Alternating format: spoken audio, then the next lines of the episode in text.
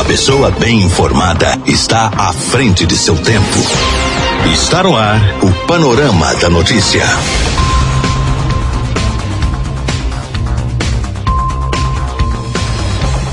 Olá, boa tarde. Hoje é terça-feira, dia 29 de dezembro de 2020 e está começando o Panorama da Notícia, um programa jornalístico com abrangência regional do Alto Paranaíba. Eu sou Itala Ferreira e te faço companhia até o meio-dia e meia aqui de Paranaíba. Fique ligado e muito bem informado. O nosso compromisso é com a informação séria e imparcial. É o jornalismo da Paranaíba FM disponibilizando seu espaço a serviço da comunidade neste país chamado Brasil. Mais um dia está começando, é mais uma oportunidade de sermos ainda mais felizes. Você está na Rádio Paranaíba a rádio que é a sua voz. Tenha uma boa tarde e confira agora os principais destaques do Panorama da Notícia. Nesta edição do Panorama da Notícia, você vai saber que. Shoppings de Minas amargam quedas de mais de 26% nas vendas durante o Natal.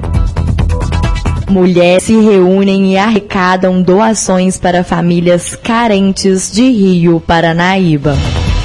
OAB estuda pedir impeachment de Bolsonaro por demora na vacinação contra a Covid-19.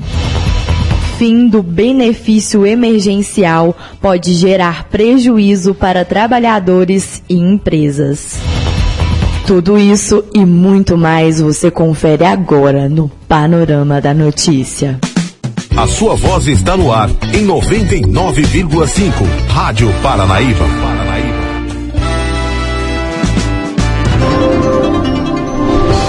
Minas Gerais é destaque na Rádio Paranaíba.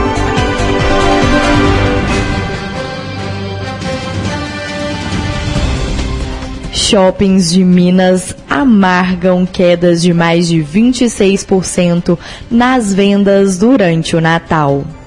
Queda nas vendas neste Natal nos shoppings de Minas Gerais foi de mais de 26% em relação a 2019. Este é o resultado da pesquisa feita pela Associação dos Lojistas dos Shoppings. Segundo Alexandre Dolabella, presidente do Alô Shopping, o Natal foi mais uma data que mostrou a dificuldade do comércio neste ano de pandemia. Desde março, quando fechou as lojas, cinco meses fechado, e quando reabriu, reabriu com uma queda muito grande, que foi só melhorar véspera da Black Friday, que teve pontualmente uma melhora de vendas. E este Natal, de segunda pesquisa, que é realizada as vendas dia 1 de dezembro a 24 a queda foi muito grande. Mais de 88% dos entrevistados, as vendas caíram. E apenas para 11,6% as vendas cresceram. Então foi o, poucos setores que as vendas melhoraram.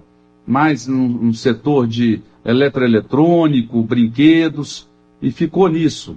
Nós analisamos 14 setores, o mais prejudicado realmente foi o de vestuário.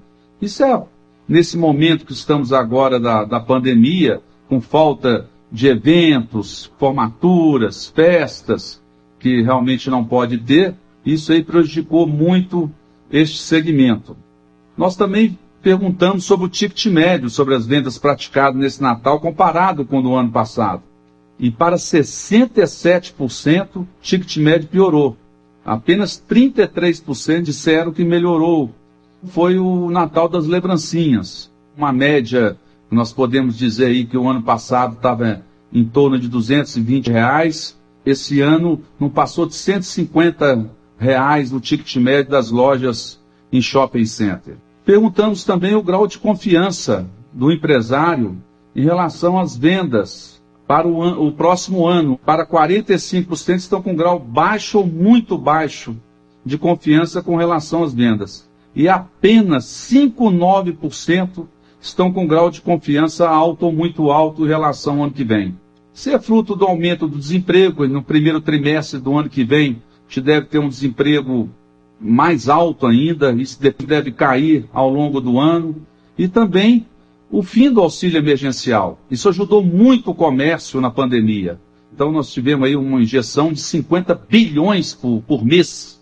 Então é muito significativo, isso ajudou muito as vendas nesse ano de 2020. Nós ouvimos o presidente do Alô Shopping, Alexandre Dolabella. Repórter Mônica Miranda.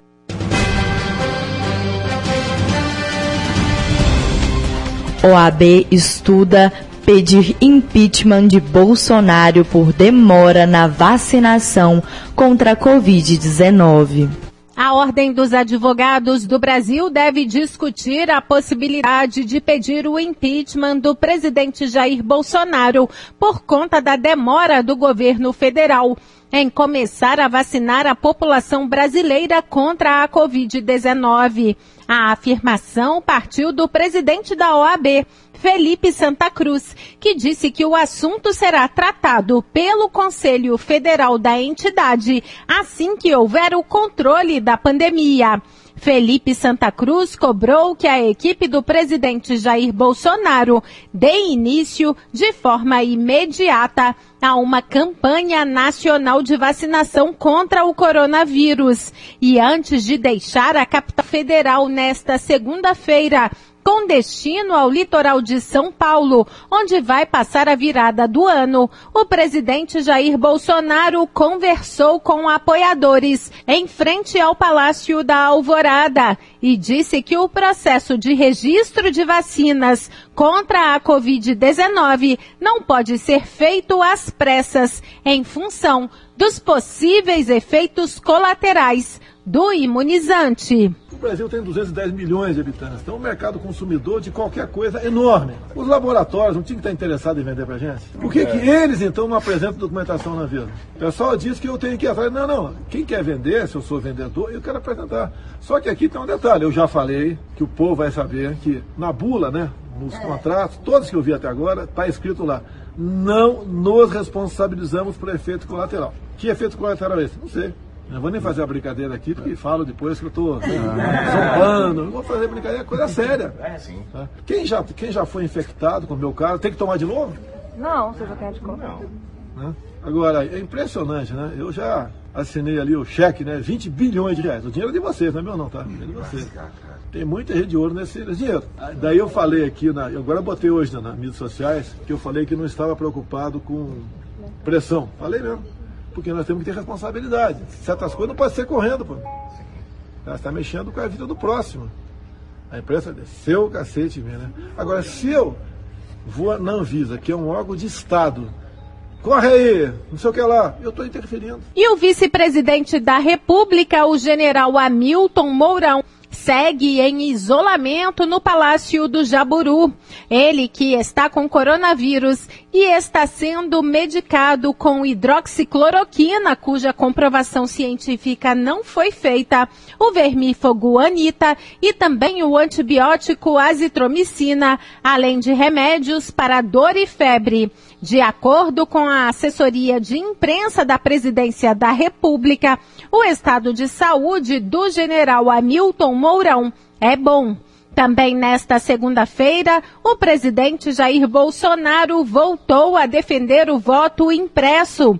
Ele se referiu à disputa à presidência da Câmara, dizendo que apoia um candidato, que é o deputado Arthur Lira, líder do Centrão. Bolsonaro ironizou a candidatura do deputado Baleia Rossi, do MDB, que tem o apoio do atual presidente da casa, deputado Rodrigo Maia, e de parte da esquerda, e disse que a eleição da Câmara ocorre com um papelzinho quando na prática a disputa à presidência da Câmara e aos cargos da mesa diretora ocorre de forma eletrônica desde 2007. Teremos eleições agora, né? Vai ter voto é, Uma das chapas ali é o Rodrigo Maia e PT, PCdoB, PSOL. Né? E tem uma outra chapa. Eu estou nessa outra, né? Eu não vou nem discutir quem está do lado PT, PCdoB, PSOL e o Rodrigo Maia, eu estou do outro lado. É, acabando as eleições, tem uma proposta de emenda da Constituição da Bia Kiss, a gente conversar com os dois presidentes, né, para a gente levar avante essa proposta, essa PEC, para ver se a gente aprova o voto impresso. E se aprovar, vai ser voto impresso em 22. O que é comum na Câmara, não sei como é que está agora. As eleições na, na, na mesa ali para presidente, era um papelzinho. É. Não sei como é que vai ser essa agora. De Brasília, Gabriela Speziale.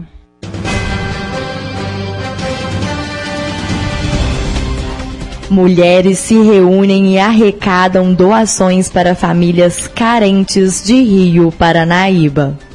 Mais uma boa ação durante o período natalino em Rio Paranaíba. Um grupo de mulheres se reuniram para fazerem doações a famílias carentes da cidade. Toda a ação foi coordenada pela professora Leila Cristina, pelo segundo ano consecutivo.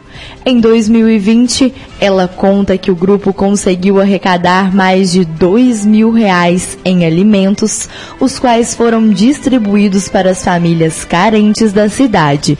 Leila destaca que o grupo do WhatsApp chamado de Cantinho de Gente Feliz é composto só por mulheres comprometidas em fazer o bem. Ela espera que no próximo ano possa realizar novamente a ação para ajudar novamente outras famílias e agradece todas as mulheres envolvidas no projeto.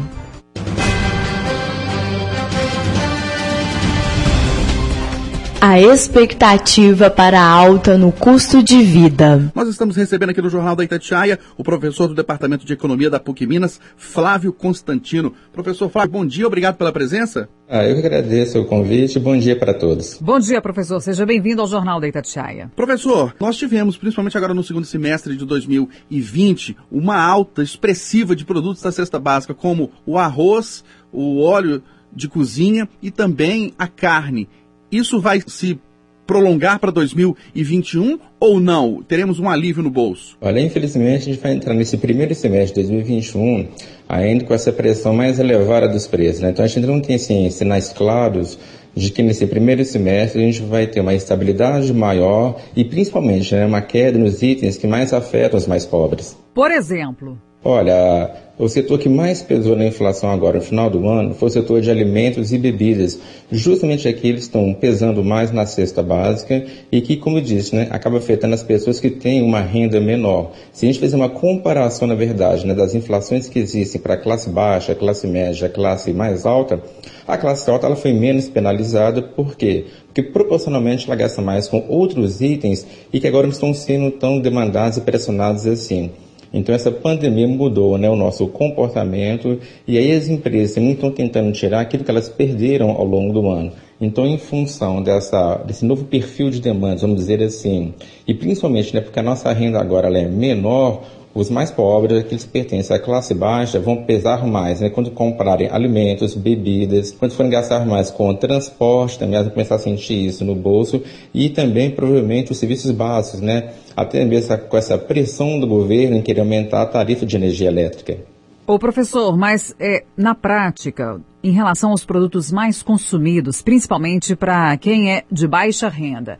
Agora, no finalzinho do ano, a gente viu os itens que o Eustáquio citou na abertura dessa entrevista. Especificamente esses, eles continuam pesando no bolso do, do consumidor ou não? A gente vai ver até outros que a gente nem esperava aparecerem como os vilões. Ah, não, a princípio são esses setores. Né? Quando a gente está pensando em cesta básica, na verdade você tem um grupo de produtos que entram lá: alimentação e bebidas, serviços, transporte, educação, lazer, entretenimento e habitação. Geralmente as pessoas gastam mais, no caso do Brasil, quase 25% da sua renda só nesse item.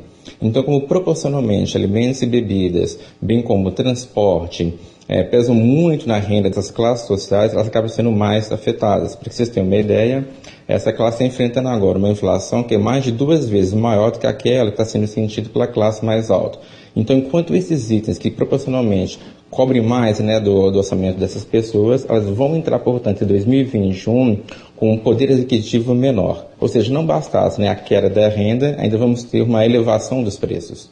E de é, itens que dependem de decisões do governo, combustíveis e energia elétrica, por exemplo, como que deveremos ficar agora em 2021? Olha, na verdade nós temos uma pressão muito grande, né? O governo está alegando que o consumo de energia já voltou para os níveis pré-pandemia. Então, por esse motivo, em função dos níveis reservatórios, não teria como não acionar as outras fontes de energia. E se tais fontes forem acionadas, isso seria transferido então para a conta do consumidor. Com relação aos combustíveis, a gente não pode esquecer que a Petrobras acaba seguindo ah, os preços internacionais. Então, com essa recuperação no mercado internacional, isso acaba sendo transferido também para a gente. A gente viu um aumento né, na gasolina, ah, também no gás de o botijão de gás, né? Por quê? Porque reflete os custos e uma prática de preços internacionais. Então, as principais formas de energia, a eletricidade e o petróleo, não vão dar sinais, portanto, de queda também nos próximos meses. Então, a ideia é que eles vão manter um preço mais elevado. Professor, o senhor já esperou, já passou por algum início de ano tão difícil como esse de 2021 que a gente deve ter, assim, em relação às últimas décadas? Sim, né? ainda que por outras razões. Ah, aqueles que foram um pouco mais velhos, né, vão se lembrar que em 99, por exemplo, quando a gente teve aquela crise no plano real, a inflação no Brasil, que ela estava na casa de 2%, ela pulou para mais de 10%. Então combinou um cenário que você tinha preços muito elevados, uma crise nas contas públicas e também um desemprego elevado. Então quando você olha essas características, elas são similares que a gente está vivendo agora, né? Só que agora a recessão é muito mais profunda, mas o cenário de baixo crescimento, no nosso caso agora recuperação, preços em ascensão e queda de renda, nós já vivenciamos isso no Brasil em outros momentos. Professor, e vai sobrar dinheiro para o trabalhador, para o cidadão ter lazer? E se sobrar dinheiro, haverá preços acessíveis ou não? A principal medida que as pessoas devem tomar agora é cuidar da renda que possuem, seja entrada de 13 terceiro ou férias, por quê?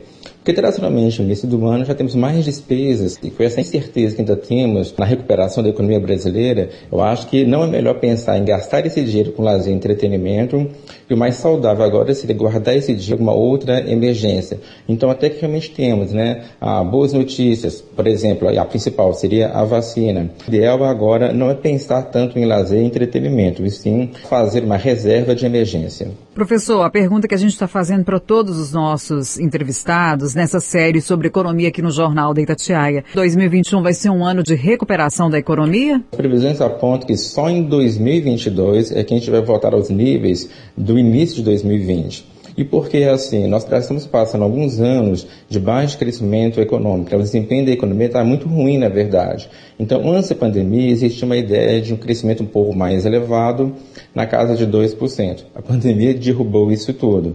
Então, a gente vai gastar o ano de 2021 recuperando, mas para retomar o nível que tínhamos no início de 2020. Então, o crescimento ah, com menor taxa de desemprego e estabilidade, está muito mais fácil se prever para 2022 do que para esse ano que vai começar. Mas então a sensação de crise ela é presente ao longo de todo o ano?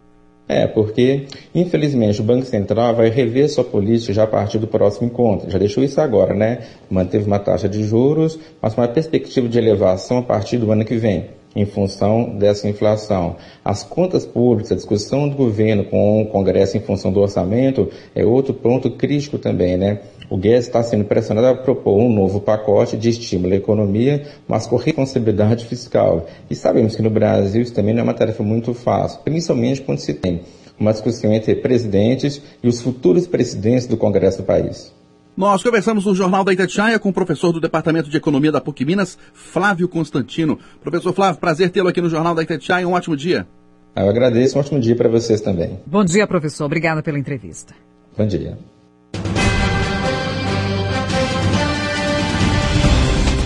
Urbel detalha destino de famílias retiradas de área de risco da Vila Bernadette. Quem viu de perto ou até viveu tragédias na última tempestade de janeiro deste ano de pandemia, geralmente fica ainda mais tenso com a proximidade da virada do ano, com o próximo mês já batendo a nossa porta, quando são esperadas ainda mais chuvas. E pensando nas providências, a Itatiaia aciona a Urbel para saber o que, que tem sido feito e das providências tomadas nos pontos pontos críticos. Cláudio Vinícius, diretor da Companhia Urbanizadora de Belo Horizonte, detalha o cenário na comunidade do bairro Jardim Alvorada e ainda na Vila Bernadette, principalmente no Barreiro, onde de uma vez só morreram sete pessoas em janeiro passado. Olha, a Prefeitura de Belo Horizonte tem orientado a sua ação em garantir a segurança das pessoas. Então, no que concerne ao Jardim Alvorada, à Vila Bernadette, nós removemos todas as famílias que estão em área de risco lá.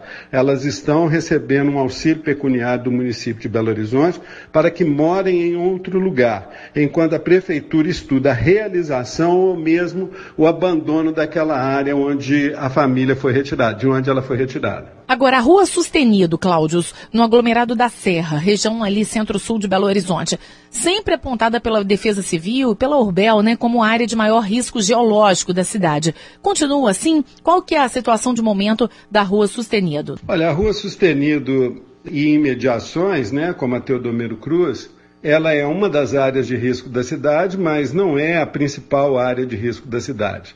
Nós temos lá aproximadamente 560 domicílios, alguns em risco alto e muito alto, mas a maioria ainda fora é, dessa graduação de risco.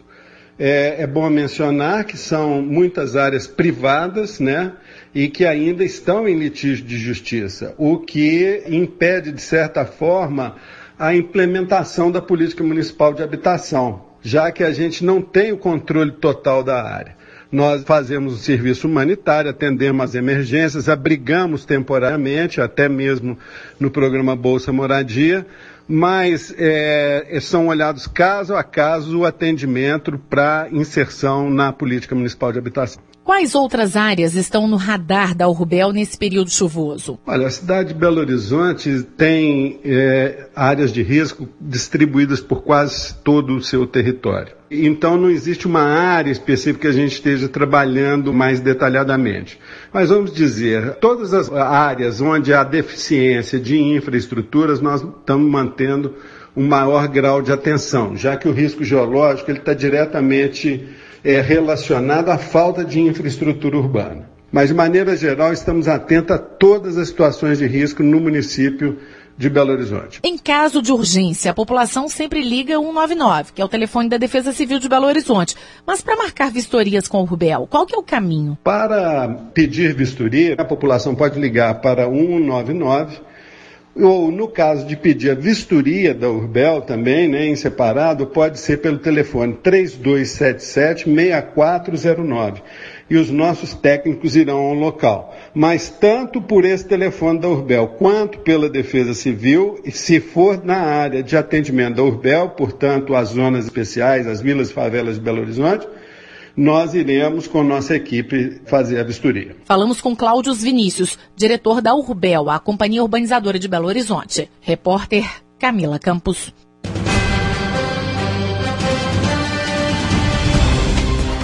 Fim do benefício emergencial pode gerar prejuízo para trabalhadores e empresas. Caso não haja prorrogação ou outra medida que garanta sua permanência, termina na próxima quinta-feira, dia 31, o benefício emergencial de preservação de emprego e de renda criado em função da pandemia da Covid-19. Desta forma, já a partir do dia 1 de janeiro, as empresas devem encerrar os acordos feitos com os funcionários, seja de redução de jornada e salário ou suspensão dos contratos. O benefício, na prática, é uma complementação paga pelo governo àqueles trabalhadores que tiveram suas jornadas reduzidas ou contratos suspensos por causa da pandemia para desonerar a folha de pagamento das empresas. Mesmo com a pandemia ainda em curso, mas sem opção, pelo menos até o momento, o fim do benefício deve gerar prejuízos para empregados e empregadores, como avalia o advogado trabalhista, editor do Instituto Defesa da Classe Trabalhadora, Humberto Marcial. Para os empregados, eles não vão ter mais essa salvaguarda do Estado que está arcando com parte do salário deles, ou seja, também desonerando as empresas da folha de pagamento, que é como se diz no jargão popular.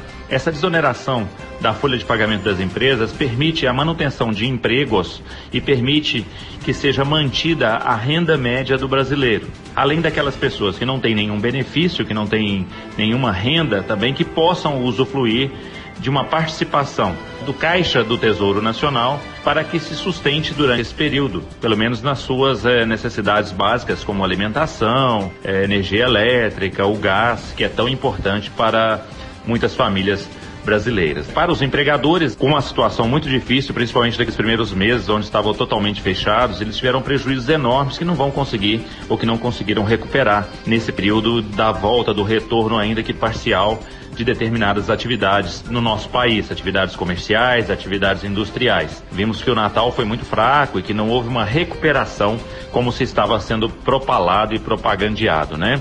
Segundo Marcial, sem o benefício, o que pode ocorrer é uma negociação de empregadores com entidades sindicais para resolver situações específicas de cada setor. Então, os empregadores, evidentemente, que vão ter duas alternativas agora: discutir com os sindicatos uma possibilidade de uma renegociação das condições de trabalho ou então de demitir seus empregados. Isso implica, inclusive, no fechamento de inúmeras empresas, caso o benefício de fato ou não seja criado um novo benefício ou esse benefício não seja prorrogado. E evidentemente que os dois lados vão perder, tanto trabalhadores quanto os empregadores. E a economia informal também, aqueles que são empregadores de si mesmo, aqueles que dependem do seu próprio sustento, que não tem patrão ou que não tem empregados, esses também vão sofrer bastante, porque, girando o dinheiro na economia, eles não vão poder colocar os seus serviços para a população e com isso a renda vai cair drasticamente com toda a certeza. De acordo com o entendimento de especialistas, os empregados que tiveram o contrato suspenso ou salário reduzido têm direito à estabilidade no emprego pelo mesmo período em que tiveram um contrato suspenso ou a redução de salário, a não ser que sejam demitidos por justa causa. Repórter Alessandra Mendes.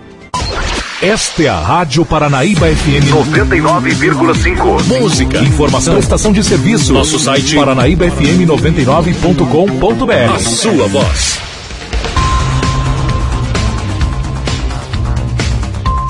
E esse foi o panorama da notícia nesta terça-feira. Com a apresentação e edição Ítala Ferreira, o Panorama da Notícia, uma produção do Departamento de Jornalismo da Paranaíba FM. Agradeço seu carinho, a sua audiência e continue com a programação da Paranaíba FM. A seguir, mais uma edição do Jornal da Itatiaia. Fiquem todos com Deus e tenham uma boa tarde.